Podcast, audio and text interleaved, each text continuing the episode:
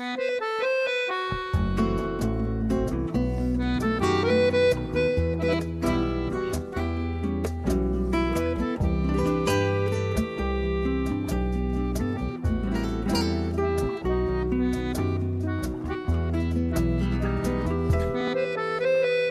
No sé si hay una mejor manera de acabar un año viejo y empezar uno nuevo que bailando. Y es así como solemos acercarnos hasta Oyerara Olaza. Él es doctor en comunicación social, antropólogo, danzari, impulsor y coordinador del portal Danzan.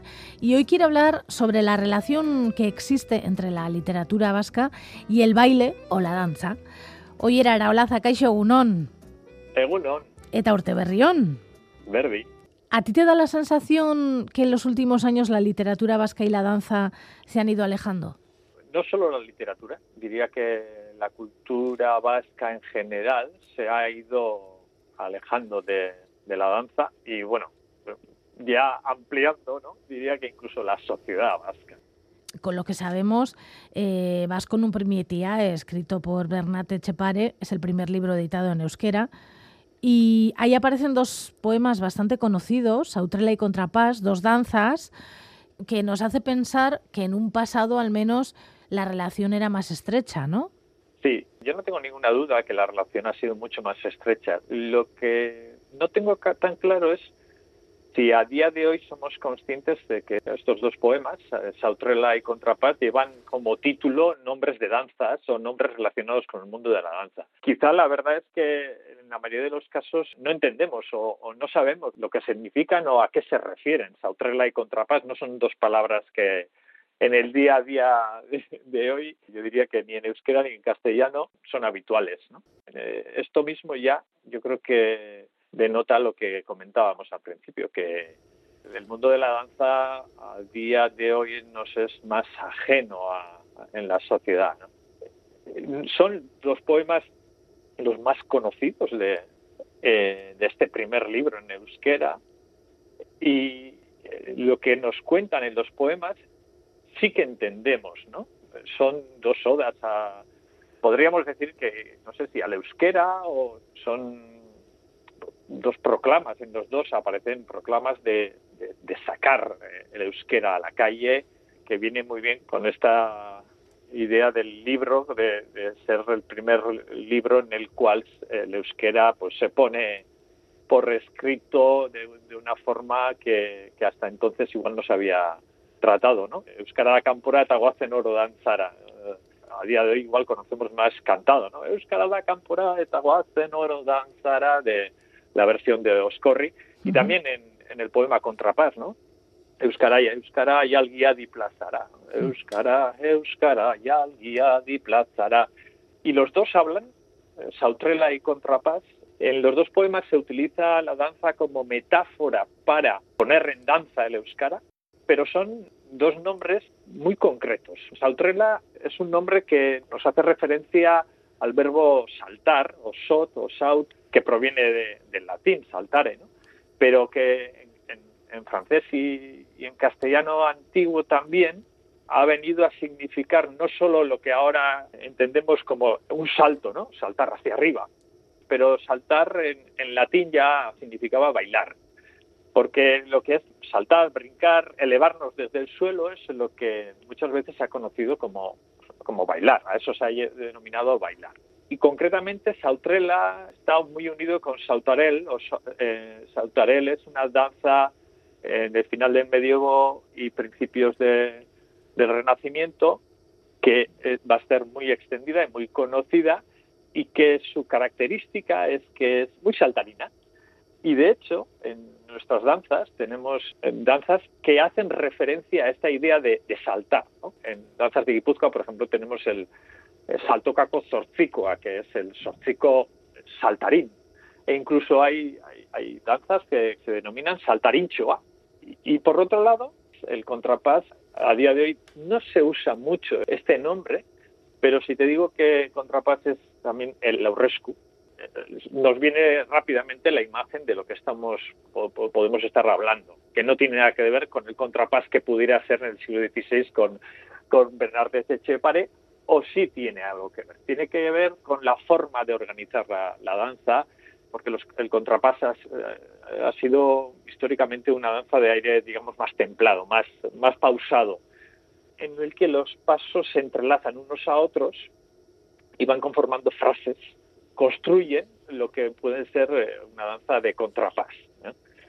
Bueno, pues eh, vemos ¿no? cómo Sautrela y Contrapás, los nombres, los títulos de estos dos poemas tan famosos, fundamentalmente son danzas. Oye, oye, y el que en los textos conocidos más antiguos aparezca la palabra danza o danza, ¿quiere decir que la sociedad de aquel tiempo estaba o tenía más en consideración la danza?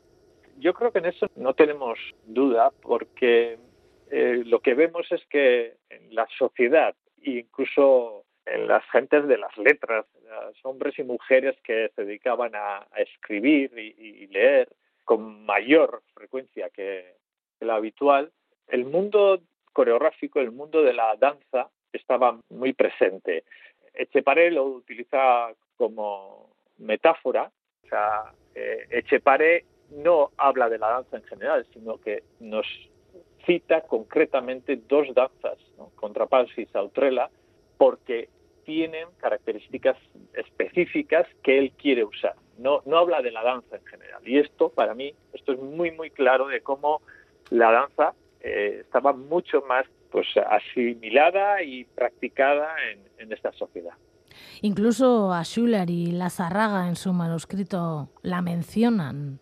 Sí, es muy bonito lo de Schuller porque el libro Guero de, de Schuller, a día de hoy, eh, no sé, podríamos titularlo como procrastinación, ¿no? Porque es la palabra que, fíjate, lo dice con una palabra mucho más sencilla pero clara, ¿no? Guero, ¿no? Chular hablaba de todo esto a lo que nos metemos para seguir retrasando lo que debemos hacer o aplazar eh, nuestros cometidos. Eh, entre ellos se encuentra la danza, dice Achular, que perdemos el tiempo en los placeres del cuerpo y de la danza. La gran procrastinación de su tiempo. Bueno, es interesante porque eh, dice gauza gaiztoa eta okazio txukua de la danza, es una cosa malvada o mala ¿no? de, por sí pero le preocupa más esta idea de, la procrastinación que decíamos, esto de guero, dejar todo para, para más tarde para, porque nos estamos eh, dedicando a bailar. Y en el caso de la zárraga, la zárraga también nos habla de las danzas que se estudiaban en su época una parte de uno de los poemas que trata sobre un, chico que no quiere casarse porque quiere seguir alargando las prácticas, la libertad que supuestamente él siente en esos momentos para hacer, no sé si lo que le plazca, pero sí, por ejemplo, para seguir eh, aprendiendo a, bailar. Eh, literalmente dice, hoy arrasquero nik ez dot zeren estudiatu dantzea, ez gehiago decoro jakin, pabaneagaz bajea que vendría a decir algo como así como que si me caso ya no podré seguir estudiando la danza y no sabré bailar ya más la baja con la pavana. Y ahí la baja y la pavana son las referencias concretas que, que llaman la atención, porque no, no habla de bailar en general, sino habla de un género que es la baja danza, que es una un género tardomedieval que, se va a expandir en toda Europa a finales del medievo y que todavía se va a bailar en, la edad moderna, que es una danza lenta, majestuosa, muy parecido a lo que podríamos haber dicho antes del contrapás.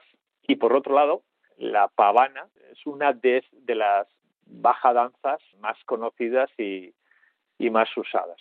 Para mí es muy significativo que los eh, escritores de esta época no solo nos hablaran de danza, sino de danzas concretas en las que ellos estaban más que versados. Hay un poema del siglo XV, Emilia Lasturco, un poema maravilloso y triste, escrito por la hermana de Emilia, donde no aparece la palabra danza, pero curiosamente una especie de puente que realiza siglos después otra escritora, Icharo Borda, eh, escribe otro poema titulado Milia Lastur on the Road y en un momento dado le dice Etzanen gaitun gero, bibiak bihotza gauero zazpitzal ikusteko danzan.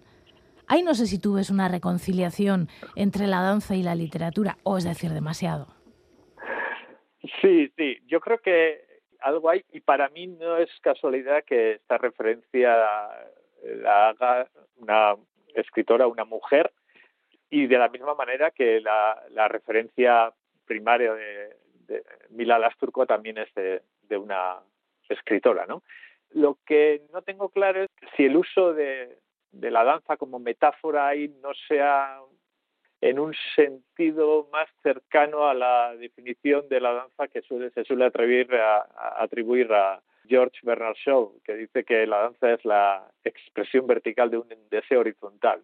En este poema de Icharo Borda yo mm, me temo que van por ahí las, las ideas, pero no, no, no lo puedo aseverar eh, fehacientemente. Pero sí me, me retrata esto a otro poema, una canción, una balada que recogió Azcue en Isturiz a una a otra mujer, a Graciosa Zavalo, y que bueno hace algunos años eh, el grupo Irutruku en unos discos maravillosos nos puso eh, de nuevo en circulación y nos permitió conocer y disfrutar. Narra la historia de, de Cataliña, no, no Cataliña, que un día el señor de Mur de se vio bailar en, la plaza de Isturiz, Cataluña, que era de la casa Aguerre, era quien guiaba la danza, que era la, la y de esa soca danza que, que el señor de se vio en la plaza y dejó pues totalmente encandilado a, a Beltzunze que se la quiso llevar a casa. En sus comienzos dice, ¿no? Behin batez joan induzun isturitzeko plazalat, andreder bat ikusi nuen, dantzan buruan zugala. Atxoño bati galdegin nion, nongoa da andreder hori.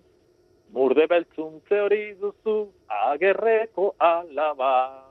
Ya me perdonará Rupert y el equipo de Irutruku haber hecho esta avería, pero eh, me parece una canción preciosa y, cuenta una historia, bueno, trágica y, dura, como muchas de las baladas, pero que a su vez eh, pues nos muestra la imagen de, mujeres empoderadas, mujeres que toman la plaza, que bailan el aurrescu y que guían la danza, ¿no?